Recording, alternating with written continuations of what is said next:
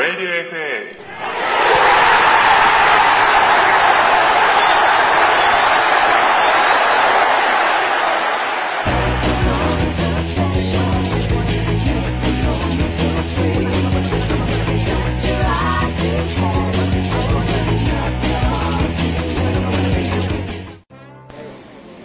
フットボールアゲインがお送りするポッドキャスト番組ラジオ FA 今週もまた始まりました。どうも、よろしくお願いし始めました。よろしくお願いしますお願いします。えー今週もですね、えーアーセン再び引き続きアーセンと帰ってきたアーセンということで。はい。アーセンとファギーでお願いしまファギーす。さんお送りしてはい。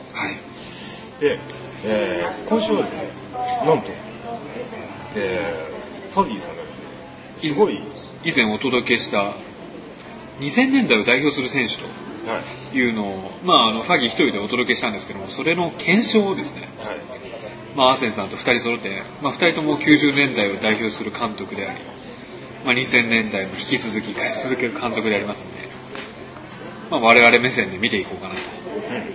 でこれも、えーちょっとファギーさんが作ったですね、えーまあ、ベストイレブン、まあ、代表する選手等々もあるんですが、まあ、これはい2000年、2000年の最初のディケイズ振り返っていこうかと。そうですね。まあ、一応現在今目の前にあるのが90年代と2000年代。を通じたですね、各表があるわけですけども、はい。まあ90年代はやっぱりあれですよね、イタリア強いですよね、こうやって見てくると。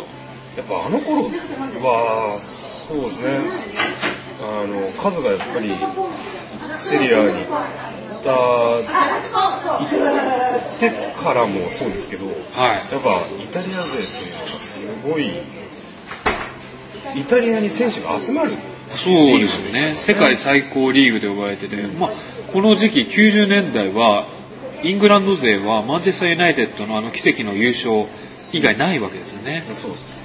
えー読み上げますと、えー90年、91年シーズンが、なんと、レッドスター・ベオグラードと、まあ、これ、マルセイユが、これ、八百長疑惑でしたっけ ?2 位になったと。まあこれ、この時はチャンピオンズリーグじゃなくて、あの、あれですよね、チャンピオンズカップの、カップの方ですかね。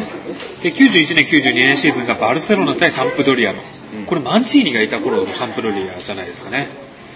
で、92年、93年シーズンがマルセイユ、ミランの決勝と。で、その翌年がミランが取ると。ミラン対バルセロナ。これ、あれですね、クーマンが頑張ったけども、ミランが圧勝したやつですよね、決勝で。カペットでしたよね、うん確か。でですね、えーその次の年がアヤックス旋風ですね。アヤックス対ミラン。やっぱこの当時ミランはすごいですよね。3年連続で決勝に来ている今じゃ考えられない。と。いやいや、まあそうですけどね。で、翌年はユベントス対アヤックスということで、この2年間完全にアヤックス旋風が吹いてますね。このアヤックスを連れて、あの、バルセロナにファンハールが行ったわけですよね。この頃、アヤックスといえばライカールと、ファンバステあ、違いますよね。その後の世代ですよね。クライファーと、レイジハレイティンガー、ー、デブル兄弟ですか？あ、デブル兄弟。とかですよね。あの頃のアヤックスは、強いですよね。すごい綺麗でしたね。あのリトマネンがいて、えー前いらしたパブロさんが大好きな時代ですよね。もう完全に、これ、アヤックスが、そのウインガーを使うっていう。うん今の時代の先駆けというかそうですね。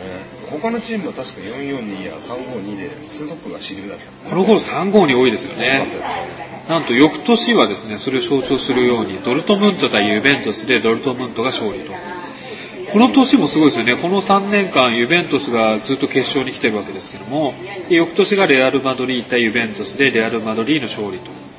95年ですか、ユベントスがチャンピオンズリーグ取った年あたりはい。が、多分デルピエロのあ、全盛期。全盛期というか、で出てきた、あ、出てきた頃ですかね。そうですよね。94年ワールドカップの後からですもんね。とんでもなかったですね、あの、斜め45度のデルピエロ像。デルピオのあのドーピング疑惑もあり、という頃ですよね。で、えー98年、99年シーズンがマンチェスター・ユナイテッド対バイエルン・ミュンヘンということで、あのーロスタイムのね、スツールシャールとシェリンガムのスーパーゴールで、スーパー。えー久しぶりにイングランドに栄冠をもたらしたという。シェリンガムってこの頃ってコンスタントに出てたんですか？これ全然記憶にないです。あの、10番です。でも、ヨーク・コールが多分ファーストチョイスだと思うんですけども、やっぱりシェリンガムも、ファギーって面白いじゃないですか。あの、先発がいながら、控えも結局先発と同じだけ結果的に出てるみたいなところがあるじゃないですかう。ん。もなんで、うまく回してたとは思うんですけど、この頃からローテーションしてたんですね、じゃそうですね、なんちゃってローテーションしてますね。で、最後、2000年代最後の年、99年、2000年シーズンが、レアル・マドリー対バレンシアでレアル・マドリーの勝利と。あ。この辺のレアルも確かに強かったんですよね。この辺はミヤトビッチとかがいた頃ですよね。これが、えーチャンピオンズリーグの90年代のうん。ラインナップですけども、じゃあ2000年代になってどうかと言いますと、まず2000年、2001年シーズンが雪辱ですよね。バイエルン・ミュンヘンがバレンシアを破って優勝と。あの時は、あれですかね、カーン、バイエルンミュンヘンってカーンの他に、ヘフェンベルクですね。ああ、いましたね。あの、かつての戦う10番。あの、いけない行為をしてちょっと出場停止にもなったりしたそうですよね。あと、すあれですか、ソニー・アンデルソンとかあの辺いましたからね。あ、違いますね。誰かいますよね、ブラジル人のフォワードが。うんいたと思いますね。結構、そういう意味では質実剛健なチームだと思うんですけども。で、えー翌年、まあこの2000年の、えー始まりと、その前の年はバレンシアが2回連続で決勝に来てるというのが一つ金字塔なんですけども。で、翌年2001年、2002年シーズンは、レアル・マドリーがレバークーゼンを破って勝利と。うん。これあれですよね、チャンピオンズリーグが欲しくて移籍してきたジダンがスーパーボレーを決めたあ。の、腰をクイッてひねって決めるやつですね。ロベカルの何でもないボールをクイッと。これ素晴らしかったですけども。で、翌年はミラン対ユベントスの、この頃またイタリアが復活かみたいな。これは硬い試合でしたよね。全然面白くないんですリッピ対アンチェロッティという試合だったんですけども、まあ、PK 戦ですよね。はい。シェフチェンコが輝いた試合ですね。で、2003年、2004年シーズンは、えー驚きのシーズンになりまして、決勝がポルト対モナコという、モーリーニョ対デシャンの対決になりまして、ポルトが勝利と。ここからですよね、モーリーニョが。そうですね、表舞台に立って。これ、モーリーニョにファーガソン敗れてるんですよね、ベスト8ぐらいで。あ、そんな早く当たっそうなんです。で、最初すごいリスペクトしてくれてたんですよ。もう、彼と戦うなって光栄だみたいな。でも、ファギーも余裕で、うん、まあ頑張れよみたいに言ってたら負けちゃったみたいな。まあ、当時まだデコ、マニシェ、えーみんないますからね。で、この翌年が、えーすごい試合ですよね。2004年、2005年シーズンがリバプール対ミラン。リバプールの3対0から巻き返すという。僕はあの、前半、はい見てたんですよ。はい。で、あのミランが、ポンポンポンと3点取りまして、この頃のミラン強いですよね強かった。ですこれカカが来てからですようん、ね。で、もう、逆転はないなと。もう余裕だなと。ちょっと残念だけど、寝るかと。まあ逃げ切りは得意ですからね、ミラ。一応あの、ビデオを撮って、あと映像チェックをしようと。映像チェックしようかなと思った時に、はい。あのまあ、次の日ですね。見る前にあの、あれ見てないのみたいなこと言われて、何がっていう、この驚きとともに、いやだって3-0だよ、前半で。うんもう決まりじゃんと。ここが、This is football。お来ましたね、This is football と。わからないと。わからないのが本当にこの2004年、2005年まさに醍醐味を見せつけられたという意見せて。くれたなっていうのまあが、This is football であり、This is リバプール。そうですね。ベニーテス初采配の年ですよね。あれですもんね。15分でミランから3点って取れるんだ。取れちゃいましたよね。あれはう。んまあ、ジェラード様々、まあ、当時、一発屋がいっぱいいましたからね、リバプール。でです、えー次の年は2005年、2006年シーズン、バルセロナ対アーセナルというこの決勝。これひどい決勝でしたよね、ある意味。期待はしてたんですけども、だアーセナルが、いあの自分たちの良さを消して若干潰しにかかって、まあ、あのまさにイタリアのようなね、試合をしてしまったけれども、まあ残念でしたね。この頃のバルセロナはやっぱりロナウジーニョを中心に、これ、これは、ええあの、冷静に見て、はい。あの、もうバルセの方が上だとそうですいうのが分ね。かるんで、まあ、アセン的にはああいう試合展開に持ち込まざるを得なかったと。ただあの漫画みたいなアンリのすさまじさでしたよね。一人でいけちゃうんだみたいな。完全にスーパーカウンターのチームにここは。あと30センチあれば、多分アーセナル勝ってましたよね。うん。まあ、それが、This is football だと。小倉、カーリングの小倉さんじゃないですか。のようにですね。まあ、この頃はバルセロナがむしろあのその前のラウンドで、えーチェルシーとの因縁の対決が非常にクローズアップされてて、あのロナウジーニョを潰しにかかったテリーが逆に吹き飛ばされるみたいなすごいシーンがありましたけど、まあ、そんな頃ですよね。まあ、この頃あれですよね、ポルトから移ったモーリーニョがはい連覇をしだした年ですよね。そうですね、プレミアリーグはチェルシーが2連覇している途中のシーズンでしたね。で、翌年、えー復活ですね、2006、2007年シーズンは、ミランがリバプールを破って雪辱をすると。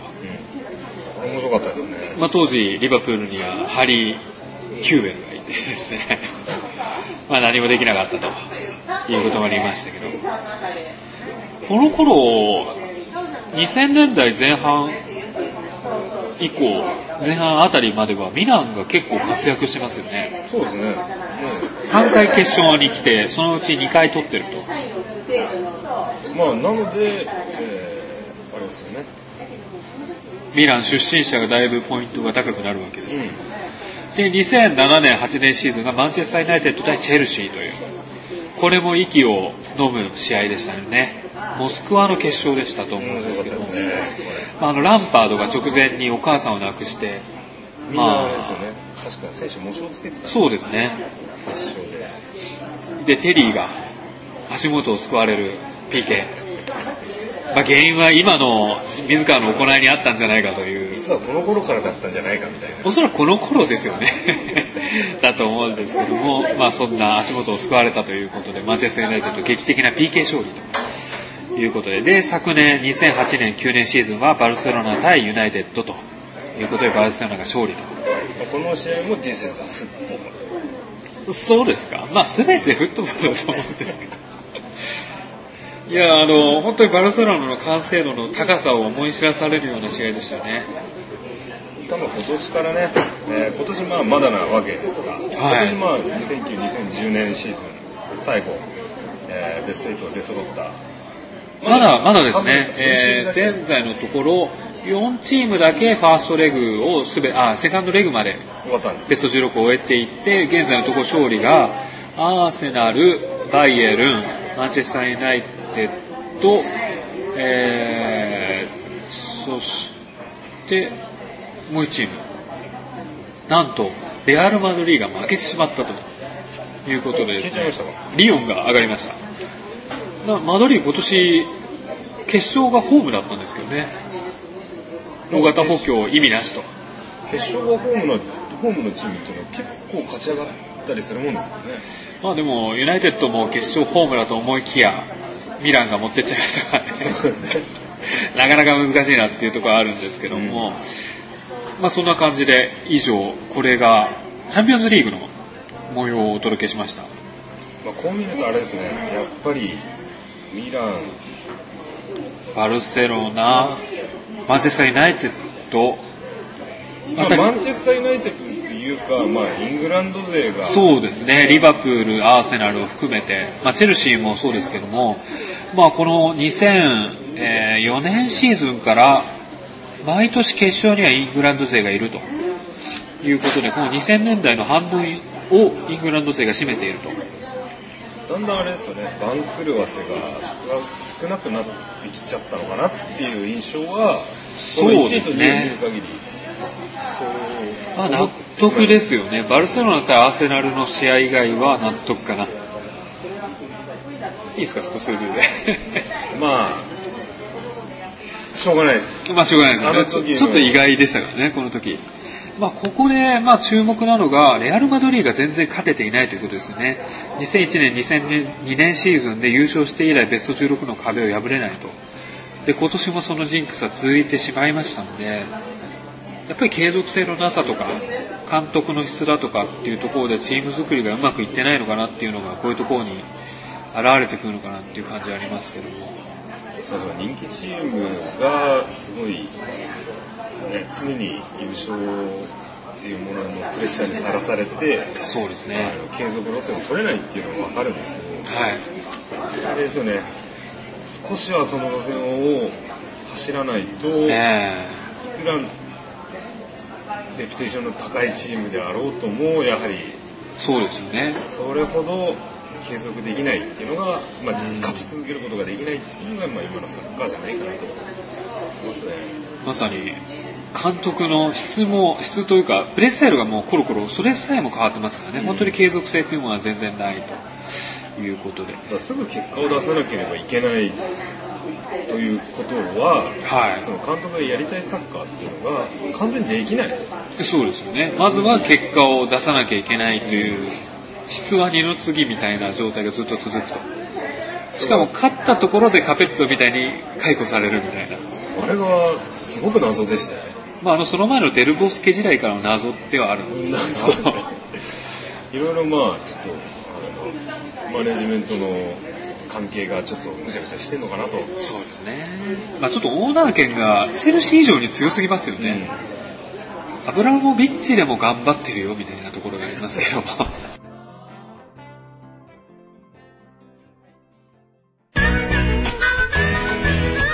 ラジオ FA はフットボールアゲインがお送りしました。